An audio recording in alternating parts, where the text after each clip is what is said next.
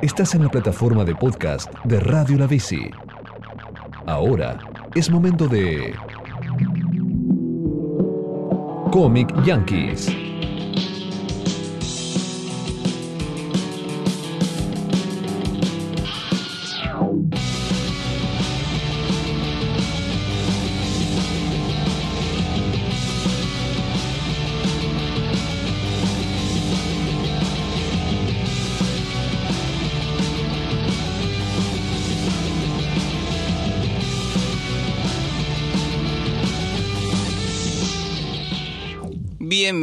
Bienvenidos a una nueva edición de Comic Yankees, un nuevo programa, un nuevo estudio, un nuevo lugar. Vinimos renovados, regresamos de, de entre los muertos Bueno, y aquí estamos. af- Aflojale a la merca. Arrancaste demasiado para arriba. Ah, y claro. yo vengo al momento depresivo. Claro, vos tenés que ser mi contraparte. Claro, claro. Vos tenés claro. que bajar, yo vengo tipo súper alto y Sí, vos... y yo soy de Prozac. yo- Exactamente, vos sos mi cable a tierra. Sí, perfecto. ¿Cómo estás?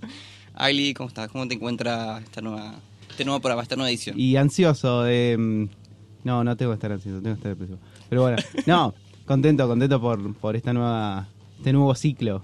La Exactamente. nueva temporada. Me gusta. Eh, bueno, para la gente que no nos conoce, esto es Comic Yankees, es un programa sobre cómics en los cuales les contamos los pormenores de la industria comiquera, les contamos sobre artistas, sobre los autores, le hacemos recomendaciones sobre títulos, tanto internacionales como nacionales, DC, Marvel, no sé, tratamos de explorar un poco de todo. Contamos qué es lo que hace Batman cuando no, no está salvando Gotham. Claro. A, a qué jueguito de, de la Play está jugando, todo. Todos los chimentos de- del, Todos los del mundo de los cómics, sí, obvio. Las cosas importantes. Y bueno, nosotros somos Ugly Pixel, eh, me conocen como Ugly Pixel en las redes sociales, no sé qué más decir de mí. No me conocen mucho igual. No, ¿quién sos vos? Contale a la gente que no te conoce. Eh, nada, yo soy un, un pibito más que lee cómics. Eh, cuando tenía 14, 15 años empecé a, a meterme en el mundo de, las historietas. Yo venía leyendo cosas de Marvel, porquerías, obviamente, hasta que un amigo me pasó eh, un cómic de DC y dije, uh, e- esta es la que va, esta es la, la posta. Así que me puse a leer, puse a leer cosas como Swamp Thing, como Lobo, como la Liga de la Justicia. Arrancaste fuerte. Sí, obvio, con los tapones de punta. Y nada, de ahí es todo un, un largo camino de, de, de meterme con, con- en este mundo, de, de tratar de dibujar que me sale como el culo, de tratar de escribir que me sale como el culo también. Este, después con los años decidí que mejor me voy a concentrar en leer. A veces escribo algo sobre esto, pero mayormente leo. Tenemos este programa para hablar sobre sobre lo que, lo que a mí me gusta, nuestras pasiones. Nada, a veces escribo alguna que otra cosa.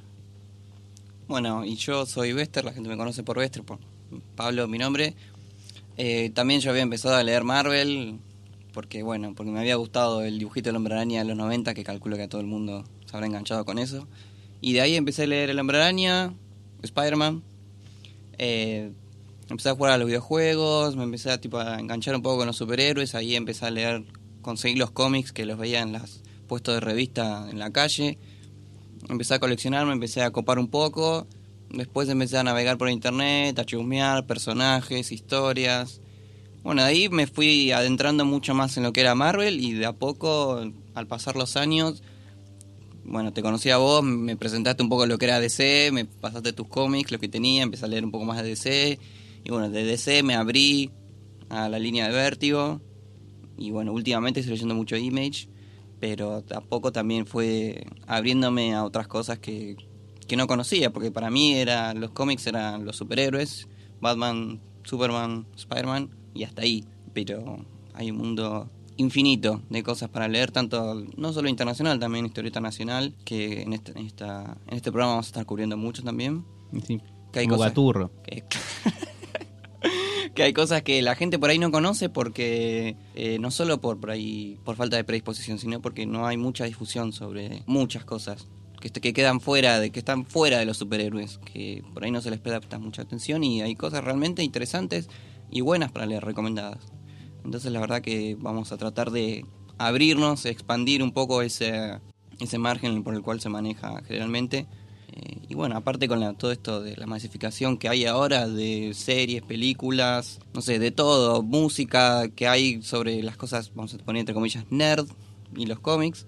A mí me parece también que contar un poco qué es lo que hay más allá del cómic. Claro. Porque, eh, a ver, llegamos a un punto en el que se puso de moda el, el- el ser, el ahora se dice geek, nerd, el, el freak, el que lee historietas, juega jueguitos y mira series, eh, juega Dungeons and Dragons. Que no sea necesariamente malo, pero bueno, es No, algo no, que no, digamos que se, claro, que se puso todo Pero- al alcance de todos ahora. Pero claro, si alguien quiere saber cuál es el cómic de la semana, qué es lo que Marvel va a lanzar dentro de dos meses, o, o cuál, qué actores están eh, casteados para la próxima película de Spider-Man, hay un montón de lugares en donde uno puede acceder a eso.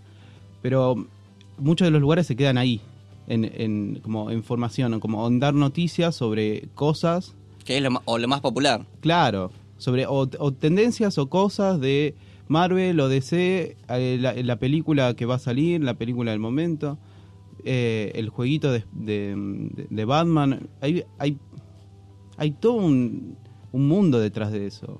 Eh, artistas, eh, guionistas, eh, gente que hace edición, eh, cómics que se hicieron hace 20 años y nadie los conoce. Claro, o sea, el hombre araña no apareció de un día, para otro y es el hombre araña. Hay gente que lo creó, que se, que se sentó, lo dibujó, lo pensó, hay gente que otras personas que lo entintaron. Eh, hay toda una parafernalia, si se quiere, gigante, inmensa e inmensa atrás de un personaje. Entonces, nuestra idea, nuestro propósito en este programa es poder ahondar un poco más en eso eh, y que la gente que nos esté escuchando eh, pueda conocer más, pueda extenderse mucho sobre, sobre este maravilloso mundo que es el mundo de los tebeos, las historietas, el cómic, el manga. Sí, tratar de hacer algo, algo un programa diferente. Dice que lo lo a decir, el 90% de la gente que hace un programa dice, no, un programa diferente sobre X cosas, pero, pero nosotros intentamos que sea diferente. Hay que ver si nos sale. Claro, bueno, vamos a hacer lo posible. Bueno, nosotros, ¿hace cuánto, cuándo fue la primera vez que nosotros empezamos? Como en el 2011 más o menos. 2000 sí, hace, hace más de cuatro años. Sí, empezamos en nuestra casa como chiste, el- nosotros no- nos habíamos conocido y empezamos a... Pero, pero ¿en dónde era? ¿Era en Ustream o en Justin TV? No sí, me acuerdo. Era, era un cana- era una página de streaming que estaba era popular en esa época y empezamos por ahí. Y me acuerdo que poníamos como el fondo era... Habíamos puesto Comic Yankees y daba vueltas como si fuera el fondo de pantalla de Claro, es todo muy rudimentario. 95. Todo muy rudimentario cuando habíamos empezado. Teníamos dos micrófonos de esos de Genius. En de casa. Los, de los piecitos. Sí, el que se rompía en dos pesos. este, bueno, de ahí de a poco fuimos, después compramos una consolita, Eh, empezamos a grabar, seguimos grabando los programas, más ediciones, fuimos enfocando un poco más lo que queríamos contar, recomendaciones y bueno, y hoy Mirá dónde estamos. Mirá dónde mirá, llegamos. mirá dónde llegamos. Mi- mi- mirá de quién te burlaste. Hoy estamos en Radio La Bici grabando a partir de, de este programa en adelante. Bueno, como decías vos, un nuevo ciclo. Bueno, nada, contentos de, de estar acá. Y como el primer programa, ¿no? Eh, nosotros ya ahora que estuvimos hablando, mencionando esto del ir detrás de escena, de ir un poco más allá del personaje. sí. Uno que está metido por ahí en los superhéroes y, y ve Batman, Superman, tiene ganas de hacer algo. Por ahí como que se interesa, como decías vos, que te gusta leer, te gusta escribir, te gusta dibujar. Eh, uno se interesa por eh, conocer un poco más y querer meterse en ese mundo. Claro, en, en hacer el fanzine de, de cuando Batman conoce a, a la mamá de Superman. Claro. Entonces uno va como, no sé, creando algo en su cabeza, teniendo una idea, y es algo que uno busca plasmar en las páginas, su próxima, que se hacer su próxima creación, eh, eh, influenciado por lo que uno va leyendo, ¿no? Es muy importante que uno, cuando se adentra en este mundo, comienza a conocer, a leer, y así dándole forma a esa idea, por ejemplo, no sé, Batman conociendo a la de Superman, de lo que quiere hacer. Entonces, el tener una idea, me parece que es algo importante. Si uno quiere volcarse a este mundo que tanto le gusta, que tanto lee, que tanto disfruta. Y bueno, es, no, es algo, no es algo fácil, pero es un comienzo. ¿Pero qué pasa si yo quiero dibujar a Batman nada más? No. Haciendo poses.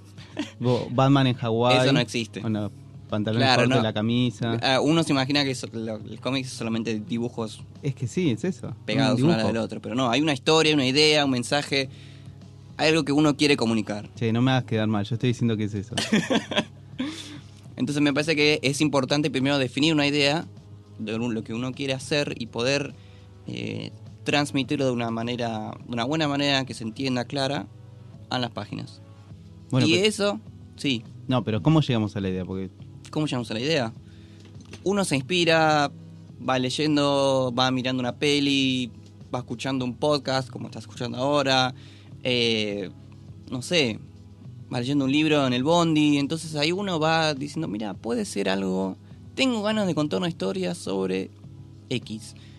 Y ahí uno Yo como ya- que va tomando referencia de otros lugares para ya te, tengo la, la idea la idea terminada, mira. Eh, un cómic en que Green Lantern tiene que ir al supermercado a comprar eh, queso para hacer una fondue y no puede. Claro, No, ah, puede no, no lo puede agarrar. Porque tiene la debilidad con el color amarillo. Entonces no, no puede hacer nada. Entonces, ese va a ser el- como el primer cómic y después vamos a hacer un arco de dos años. mm, no me estaré gustando. Todo un, todo un arco espacial y eh, Green Lantern en- enfrentándose a distintos quesos, viste, va tirando. Claro, Roquefort, Brie, Sí, va peleando. Claro. Toda una saga intergaláctica de Green Lantern contra los quesos. Bueno, esas cosas, por ejemplo, que porque uno tiene ganas de crear lo que ve, digamos, todas estas tiras gigantes de Marvel que duran 7000 números, por ahí no es lo recomendable cuando uno está arrancando, porque es algo que, que no va a pasar. O sea, uno es uno es un random, una persona desconocida que, que va a querer vender 7000 números de entrada, me parece que es algo que no va a suceder. ¿No? No. Pero, yo, pero yo soy muy buen random. Eso es lo que no tuviste en cuenta. es una variable que no está, que no evalu- Entonces, en esos casos es, como yo dije antes, está bueno tomar referencias de otros lados y creo que precisamente cuando uno comienza con una primera idea, lo que sería recomendable es, por ejemplo, ¿vos viste X-Files? Sí. No puedo ¿Viste? decir que no. Sí, claro, sí, no, sí. si no, no estarías en este programa. No, no, no. En X-Files vos tenés eh, Mulder Scully, ¿no?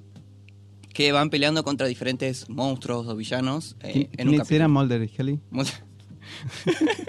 Y Scully son los personajes, los protagonistas de X-Files. Entonces vos tenés esos capítulos en los que pelean contra un enemigo y después tenés los otros capítulos que tratan de la conspiranoia Claro, que viene sí, por sí, el- detrás, que dura como muchos capítulos y está el gobierno. el canoso que los, los mira el asuntos internos, les Sí. de una trampa, bueno, etcétera, etcétera. Y ahí se pueden diferenciar dos cosas muy claras. Tenés lo que se llama formato monstruo de la semana, en los que enfrentan a un personaje particular que dura, esa historia dura ese capítulo, esos 45 minutos. Y después tenés el otro, que es, digamos, vamos a decirle formato conspiranoia, que es un hilo que viene atrás de ellos, como que se va extendiendo por muchas, eh, muchos capítulos y muchas temporadas. Pero ¿qué es lo que mantiene X-Files? El formato de monstruo de la semana. ¿Me explico? Un poco. O sea que, que no puedo hacer cómic de conspiraciones. Tiene que ser de monstruos nada más. Claro, solamente monstruos. Claro. Entonces, vos, vos, yo, el que esté escuchando, que te hagas nada hacer, estaría bueno que se enfoque en algo corto, que sea un final, que tenga un principio y un final. Y bueno, que de ahí, una vez que vos terminas eso, te va a terminar, como me parece, motivando a, hacer algo más largo. Sí, poner metas realizables. Claro. eh, Metas cortas. Realizar el trabajo, terminarlo. Sentirte contento. Y después ponerte una nueva meta. Y hacer otro. Imagino, ¿no? Otro cómic. Claro, tal cual. Eso es lo más, es lo más recomendable para alguien que quiere empezar con esto. Es como si yo soy un escritor y quiero de primera hacer una novela de 500 páginas. No va a suceder. Te vas a cansar a mitad, de- en las en las 10 páginas te cansaste. Ya te va a dar paja. Entonces como que no, no está bueno. Claro, aparte, ¿quién me va a querer eh, publicar un, un libro de 500 páginas? Ah, como que lo lleves Sobre- a, claro, Claro. Planeta Agostini y te diga, che, ¿me editas este libro? Ah, ¿y vos quién sos? Yo soy Ezequiel, que no me conoces, tengo un podcast, chabón. no, no te lo van a hacer. Tengo un Tumblr. Pongo imágenes. Subo mis fotitos, háganme un libro. Bueno, entonces esas cosas no, no suceden en la vida real. Esto es un imaginario que uno tiene que no, no pasa. Bueno, pero para eso, para hablar de este tema, no vamos a poder nosotros hacer un No, Porque esto no, es no. una tarea muy difícil. Sí, ¿A quién tenemos que llamar? Ponemos la cómic señal. la comic señal. sí. Encendemos nuestra lámpara gigante para conseguir ayuda, pero mientras vamos a una pausa. Estás escuchando Comic Yankees.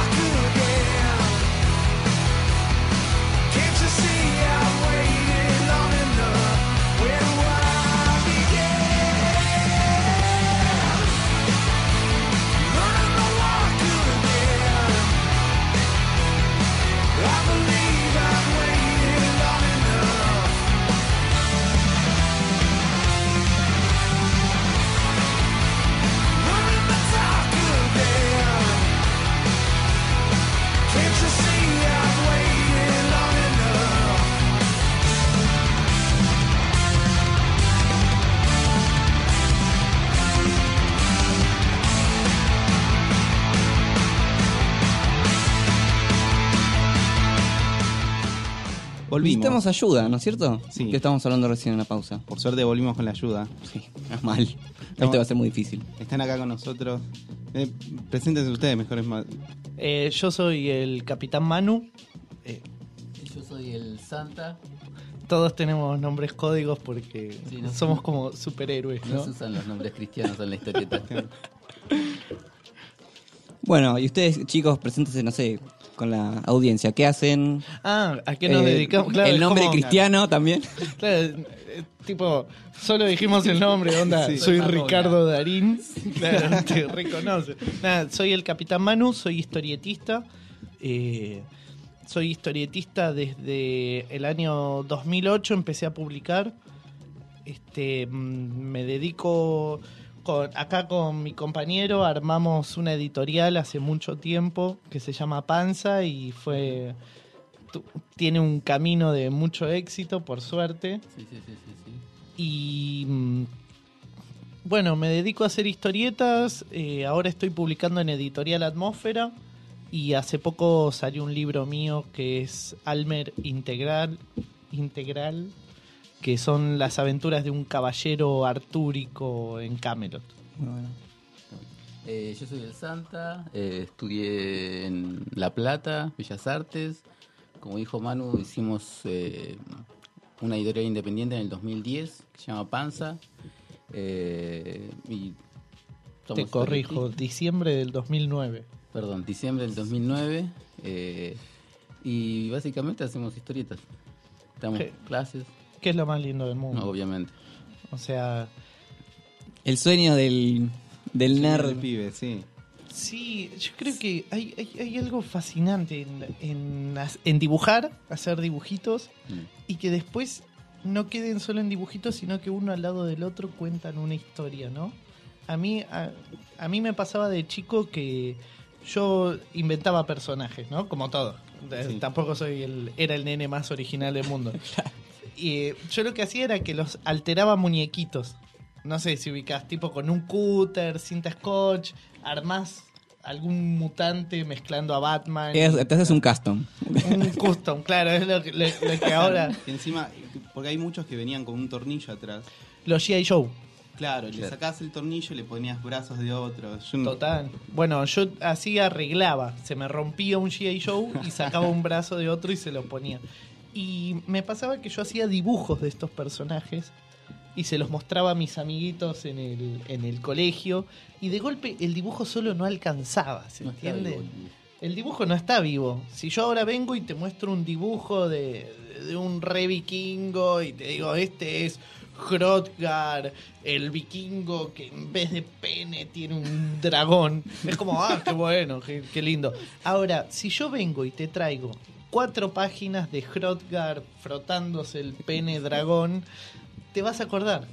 Vos lo viste a Hrothgar moverse, frotarse, lo viste hacer cosas. Cobró vida. Está vivo.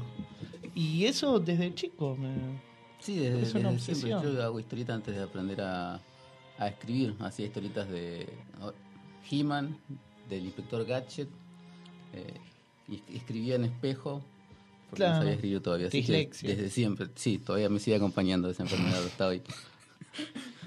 Claro, nosotros lo que veníamos, enganchando un poco con eso, lo que le veníamos diciendo es el, el hecho de, vos tenés la idea del personaje, vos tenés la idea de, bueno, yo quiero hacer a Hrothgar, el vikingo, y tenés el personaje, y ahí, ¿qué pasa? O sea, ¿cómo saltás a la idea de la historia?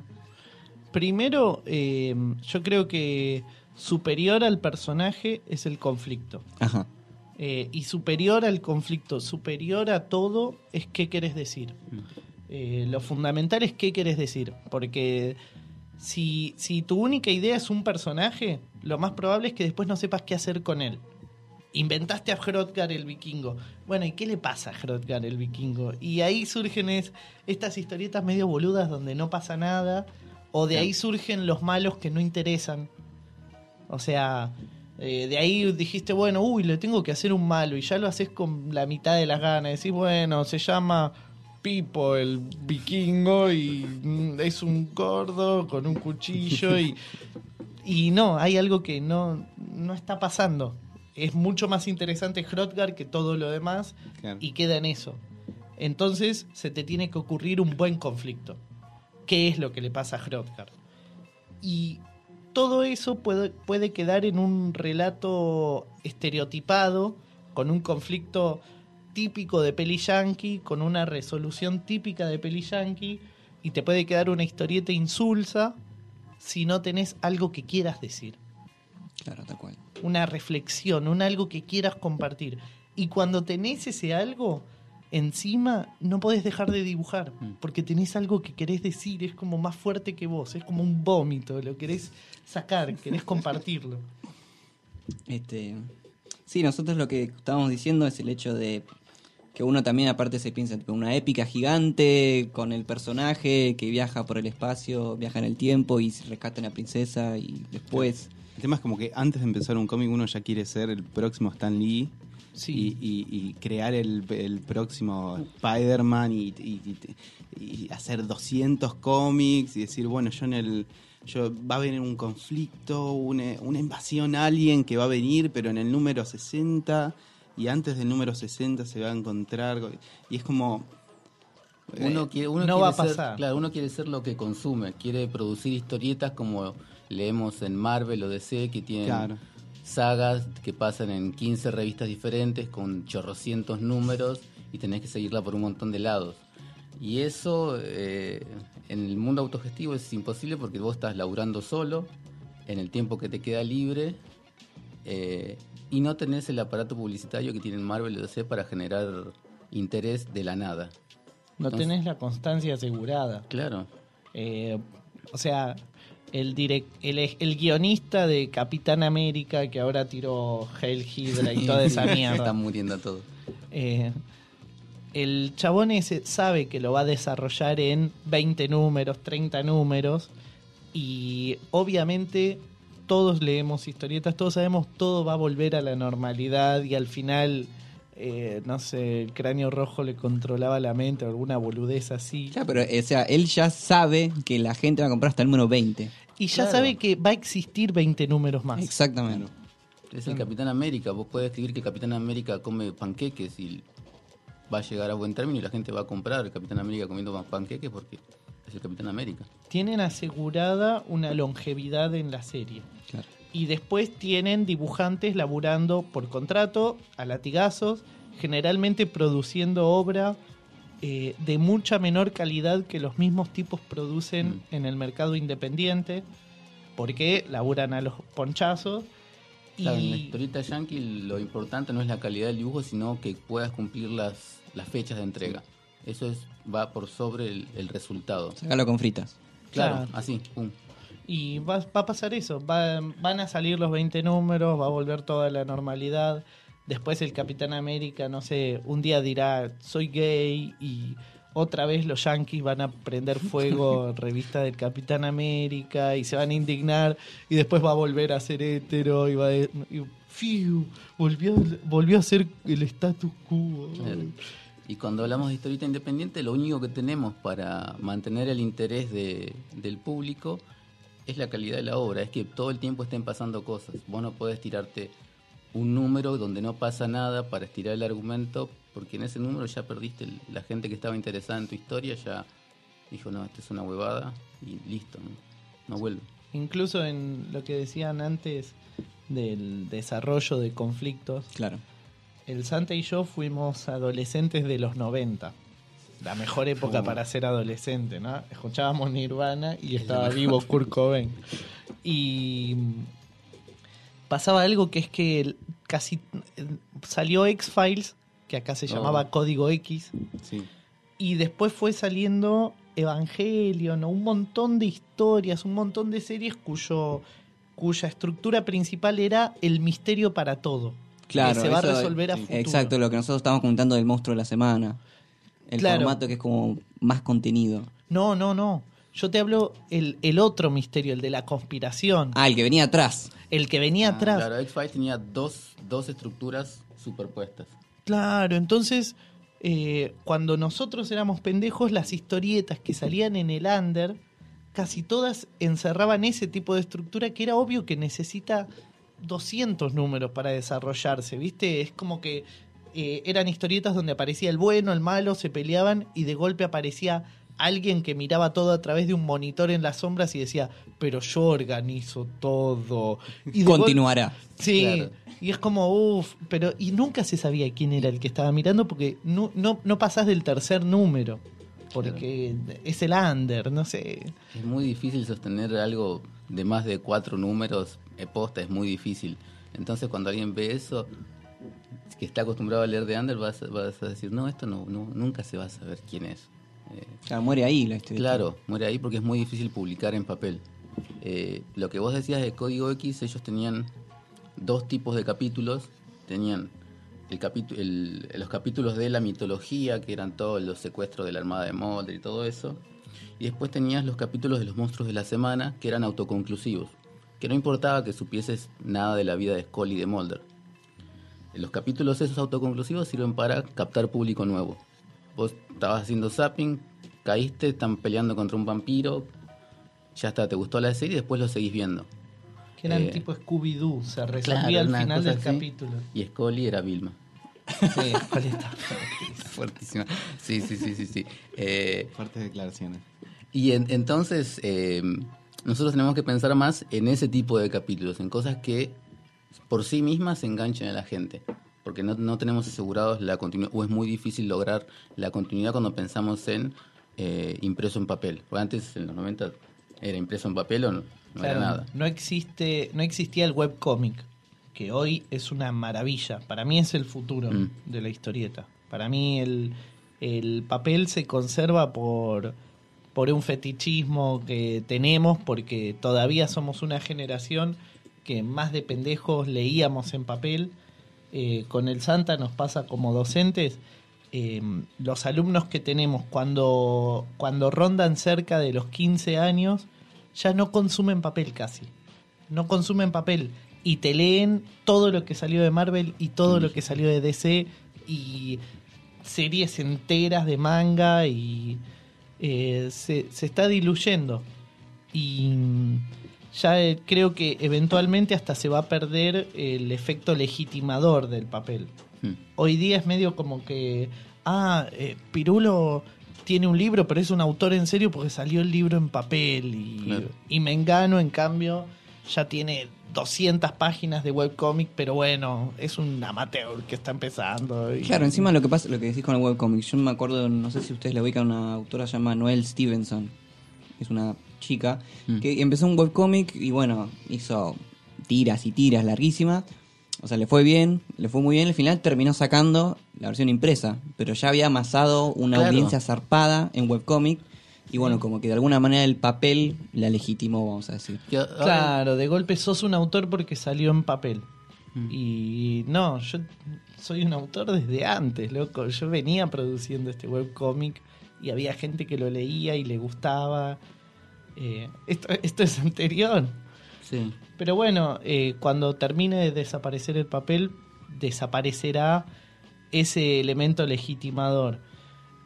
Eh, esperemos, esperemos. Yo, yo creo que los, los seres humanos tenemos una capacidad maravillosa para encer- encerramos así cinco personas acá en este estudio y de golpe decimos, bueno, ¿cómo hacemos para inventar un, ver- un sistema verticalista donde haya alguien que pueda escupir para abajo a otro, ¿no?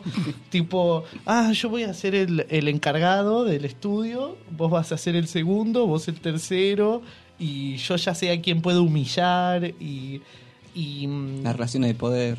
las relaciones de poder totalmente al pedo y sobre todo a veces en, en circuitos que vienen a romper las relaciones de poder como la historieta independiente o el under y que sin embargo siguen cayendo en esos lugares comunes tipo no no están los autores consagrados los autores Que imprimieron en papel y los que no imprimieron en papel. claro Por eso es tan importante las nuevas formas de autogestión, como dicen ustedes. Sí. Claro. webcomic, eh, no sé.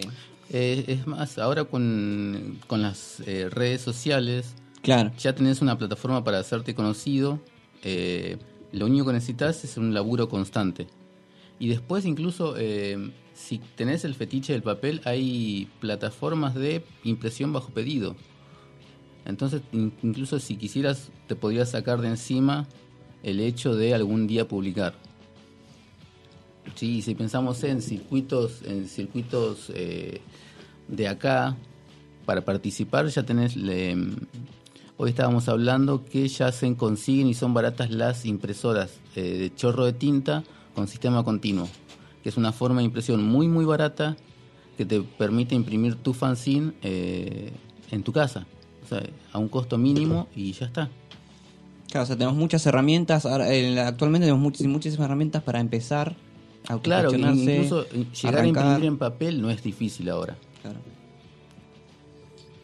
Bueno, lamentablemente nos estamos quedando con, No, con poco tiempo. ¿cómo nos estamos quedando sin tiempo. Este, em, lo que queríamos ver antes de, de- de- de terminar era como cerrar un poco, hacer como una especie de, como un, de- resumen. no sé, decálogo, si quieren Claro. decirlo, de cosas que necesitamos como para tener en cuenta para hacer una primera historieta.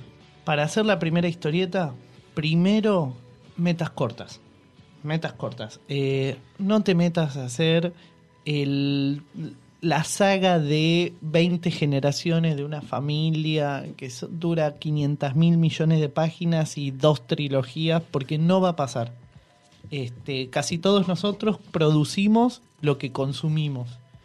Casi todos nosotros estamos más acostumbrados a ver series, a ver películas y a leer novelas que cuentos. ¿O no? Si Exacto. pregunto libros de cuentos, ¿cuántos leíste este año? Y capaz uno o dos y me leí 12 novelas. Este, empezar a, a apreciar el relato corto, empezar a darse cuenta que en el relato corto prima más la estructura del relato que la construcción del personaje y empezar a producir relatos cortos. Cuando producís relatos cortos, cuando producís cuentos, es mucho más fácil encontrar alguna antología.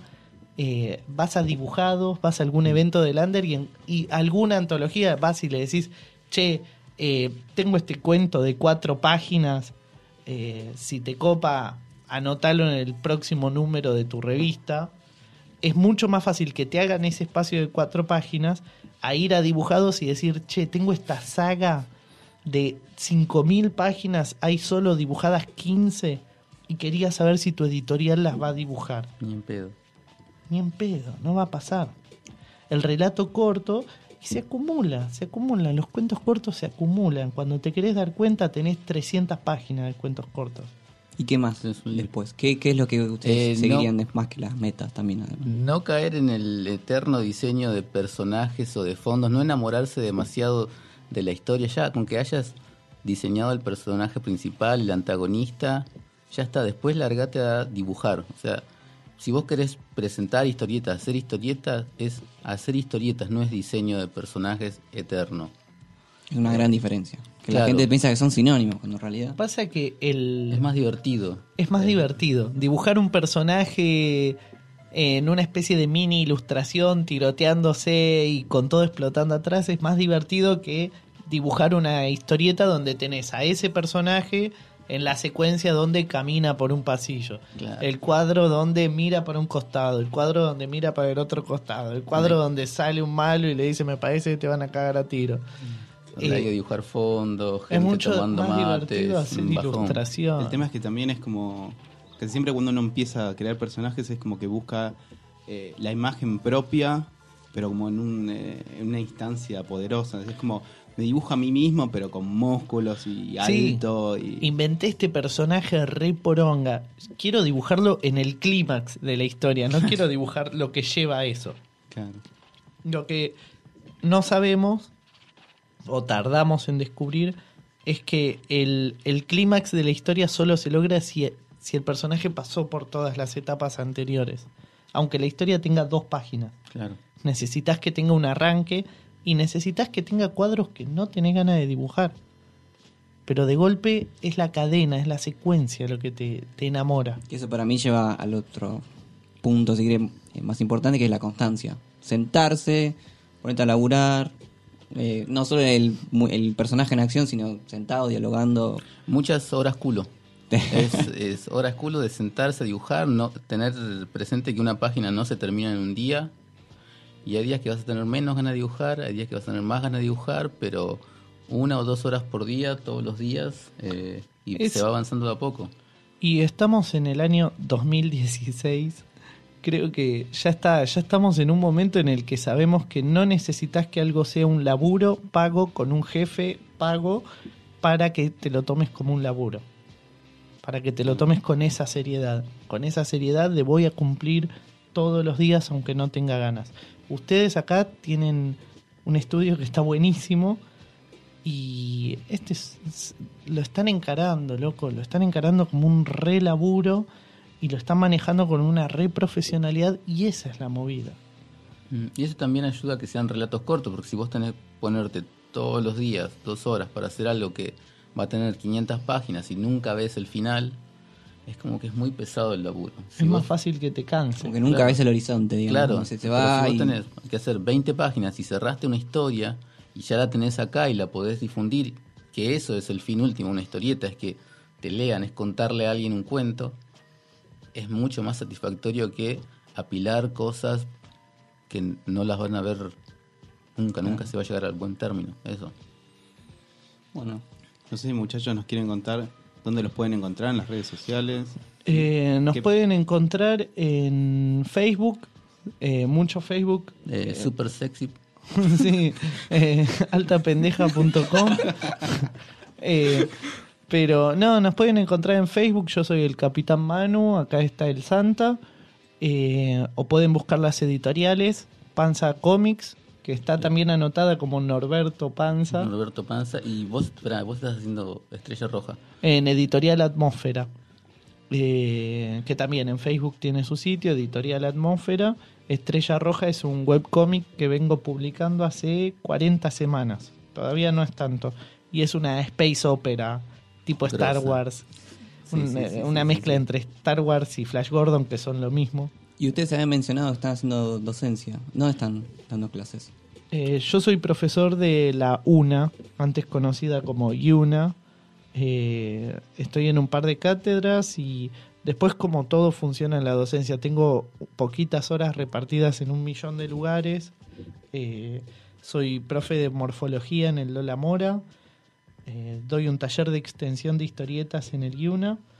Y estoy acá con el compañero, damos clases en la Da Vinci. El curso de historietas. Muy bien, en un taller. Sí, sí, sí. Muy bueno. Bueno, Les agradezco. Y después, eh, pa- disculpen, ¿no? Pero No, sí. después nos pueden busque- ubicar y pueden ubicar a la historieta y a la experiencia de la historieta en todo lo que es ferias y eventos, que es el lugar para comprar historietas, para saber qué es lo que se hace, qué es lo nuevo, qué es lo, lo creativo en la historieta. claro, te pones en contacto con el mundo, porque si no, o sea, no es como que te aislás. También tenés que estar, salir a la calle, ver, comprar, chusmear, conocer. Eh, ahora está la feria de fanzines en el Rojas. Este, está Panza, Están, están que se metan ahí y busquen dibujados. dibujados cómics, es dos veces por año. En agosto viene la Crack Bam Boom de Rosario, que es la convención internacional más grande que nos queda después de que... Fantasma. murió Fantabaires. No, después de que murió Comicópolis. Ustedes piensen que... No, bueno. Para, eh, para otro día lo charlamos mejor, pero sí, tenés razón. Va, eh, un- esperemos que Comicópolis siga. Pero es un, bueno. un evento muy lindo, muy grande, muy, muy bueno. Sí, Mucha calidad. así que bueno, que, que vayan, que participen, que, que se fijen, que salgan del nicho del mainstream y conozcan toda esta movida nueva y gigante que hay. Les agradecemos mucho que hayan venido. Espero que la hayan disfrutado. Nosotros lo pasamos muy bien. Dejamos las puertas abiertas bueno, cuando quieran Sí, cuando volver. quieran. Ah, bueno, Seguimos hablando de, De los cómics. Sí. del bárbaro con el dragón. Claro, eh, lo peor es que, o sea, hoy a la mañana arrancamos tipo nueve y media, diez, dando clases. Son, dura cinco horas las clases y son cinco horas nerdeando. Después nos vinimos en el bondi hasta acá nerdeando. Seguimos hablando. eh, Estamos acá en el estudio es nerdeando. Nerdeando, que es lo más lindo que hay. Sí, bueno. Así se nos fue el primer programa de Comic Yankee, Ali. Espero que les haya gustado. Los hayan disfrutado, se hayan reído con nosotros y bueno, nos encontraremos en la próxima edición. Abrazo para todos.